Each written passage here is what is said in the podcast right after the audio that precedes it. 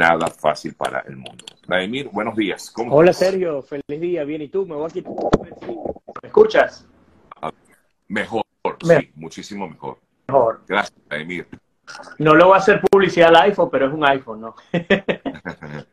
¿Cómo estás, hermano?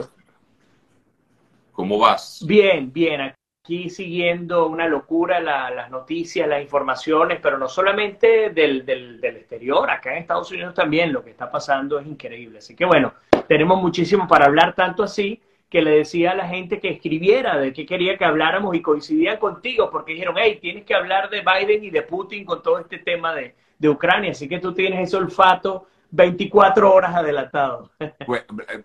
Vladimir, cuéntame eh, justamente ¿qué crees tú que fue, por qué Putin lanza esta... Eh, definitivamente es una amenaza, así que pudiéramos entenderlo de esa manera, una amenaza la que lanza eh, Putin luego de lo que fue la visita de Biden a Ucrania. Eh, tal vez una respuesta a eso, ¿qué piensas al respecto? Lo primero Primero es que deberíamos recordar lo que ocurrió poco más de un año atrás. Estoy hablando de año y medio, porque Putin vino amenazando con la invasión a Ucrania por por lo menos seis meses y nadie le creyó. Entonces, lo, lo que no deberíamos hacer y no deberían hacer las autoridades y los cuerpos de inteligencia internacionales es dar por descontado de que es un show político porque pudiera no serlo. En el caso de Ucrania, se le amenazó a Putin, se le dijo, si tú entras a Ucrania, vas a recibir las consecuencias de, invadir a este país que es libre, que es democrático, y aún así Putin pues decidió entrar. Por lo tanto, yo tomo esta amenaza muy seriamente. Que lleguemos a la práctica, es difícil, no ocurrió en la Guerra Fría, no ocurrió en los años posteriores, el único país que ha lanzado bombas atómicas ha sido Estados Unidos, todo eso lo entendemos para aquellos que, que opinan que no va a ocurrir nada y ojalá y no ocurra nada. Sin embargo, el que Biden haya visitado de manera sorpresiva Ucrania, aunque, como tú bien lo comentabas, se le notificó a Rusia para, para, por, para términos, por términos de seguridad, eh, es un elemento determinante, pero para mí no es el más importante. Para el más importante, para mí el, elemento más importante es que Ucrania está a un paso de formar parte de la Unión Europea y por supuesto eso aguas abajo incluye OTAN, incluye otros elementos y ante ese escenario Rusia se vería imposibilitado en continuar su maniobra militar porque entonces estaría yendo contra un país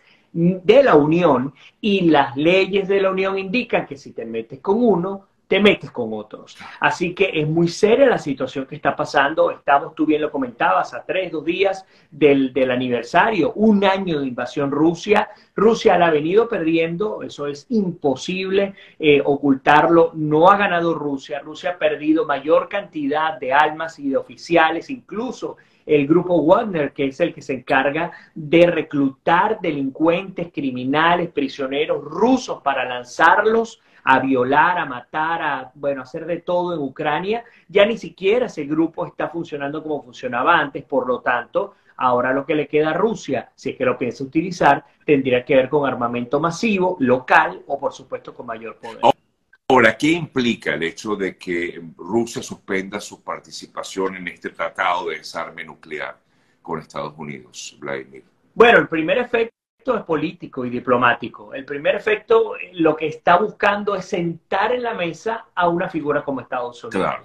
Eso es lo primero. En la, en la guerra siempre hay dos etapas políticas y de negociación la, inicial para evitar que se lleve la guerra y la de la capitulación cuando alguna de las partes pierde y tiene que capitular. Y ojo, ustedes podrán decir, pero es que yo veo imposible que Rusia capitule. Hey, vamos a recordar, a recordar la historia en Vietnam. Estados Unidos perdió la guerra de Vietnam y tuvo que capitular en ese sentido perdiéndola. Entonces, en el caso de Rusia, lo que creo que está buscando es, mira, vamos a sentarnos y vamos otra vez a hablar, y lo dice abiertamente Putin, él dice, mira, aquí el problema está en que un conflicto bélico local se quiere convertir en un conflicto bélico internacional, eso es lo que dice él, pero Sergio, es internacional desde que comenzó el conflicto, porque en el mismo momento en que se mandó el primer armamento a Ucrania ya se convirtió en un conflicto internacional. El asunto está, insisto, en el temor de Putin de ver ahora tropas y fuerzas militares de los países más poderosos de Europa y también Estados Unidos que pudieran, yo no creo que eso ocurra, pero que pudiera ser ahí sí una amenaza letal para el ejército y para la estabilidad del Kremlin, porque no es del no es de Rusia, a los rusos no lo van a asesinar, no les van a lanzar bombas, no van a hacer lo que están haciendo los, rusos, que justamente lanzando misiles de alto alcance que caigan donde caigan, pero el Kremlin sabe que ya su deteriorada maquinaria militar pues quedaría en las ruinas si alguno de estos países se mete con todo.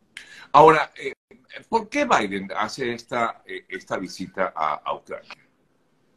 Bueno, yo creo de hecho que es muy tarde la visita. Yo creo que Biden debió haber llegado hace mucho tiempo y me hizo recordar, y perdónenme la comparación, a la visita de Guaidó a Estados Unidos, ¿no? Que la, la diferencia es abismal, pero eh, Guaidó vino a visitar Estados Unidos años después. En el caso de Biden, él debió haber visitado Rusia, eh, Ucrania, mucho, mucho antes, cuando incluso comenzó el apoyo militar. Eh, ¿A qué se debe? Yo creo que tiene que ver con estos acuerdos y estos tratados que se están llegando con la Comunidad Económica Europea y la OTAN está detrás de la comunidad y en la OTAN está Estados Unidos, Estados Unidos el principal benefactor económico y militar de, de Ucrania en este momento y Biden tenía una deuda enorme con Ucrania, me perdonan, con Ucrania y con el pueblo de Estados Unidos que los estadounidenses le han pedido durante meses que vaya para Ucrania. Otra cosa importante es que el presidente Biden le está pagando la visita a Zelensky, porque Zelensky acaba de llegar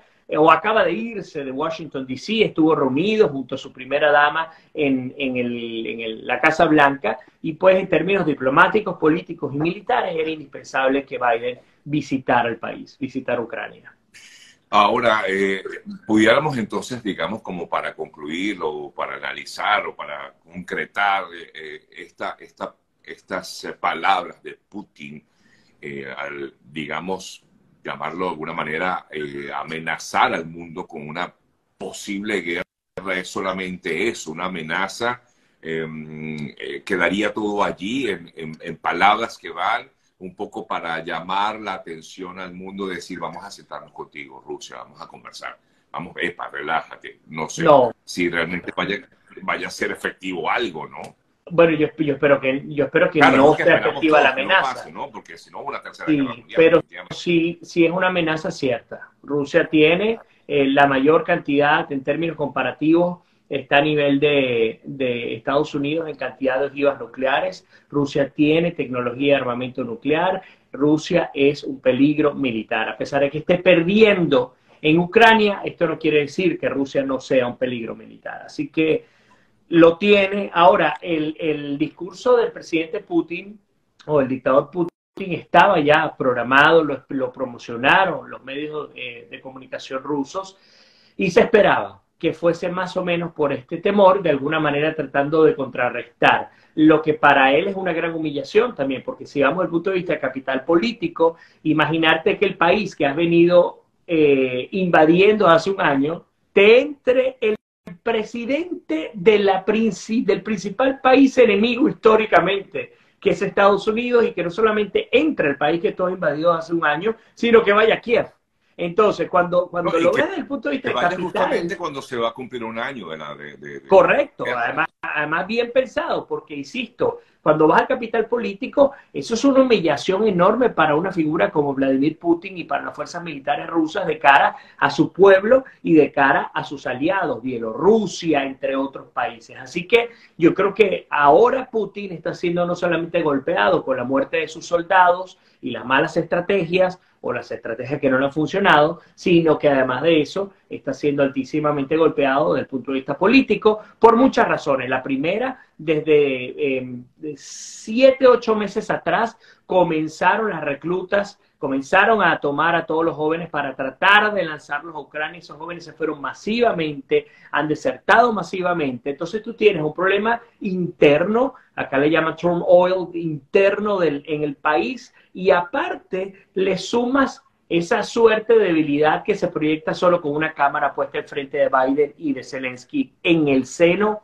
de la capital ucraniana. Así que no es cualquier cosa lo que le está pasando a, a Putin y tiene que haber, en algún momento tiene que haber un desenvolvimiento de la guerra. Estamos viendo que hay una contraofensiva que está volviendo a ganar Rusia algo de terreno, pero las pérdidas son incontables y los recursos son limitados. Allí es donde entra el miedo de pensar qué podría hacer Putin y más allá de lo que podría hacer Putin, qué podrían hacer las fuerzas militares rusas para detener a Putin, porque dudo, más allá de que Putin sea o no una figura que algunos catalogan hasta eh, alocada, eh, yo no creo que, la, que las, cabezas del, del ejército ruso se quieran lanzar a una guerra misilística donde prácticamente estaríamos decretando el fin del, de nuestro mundo.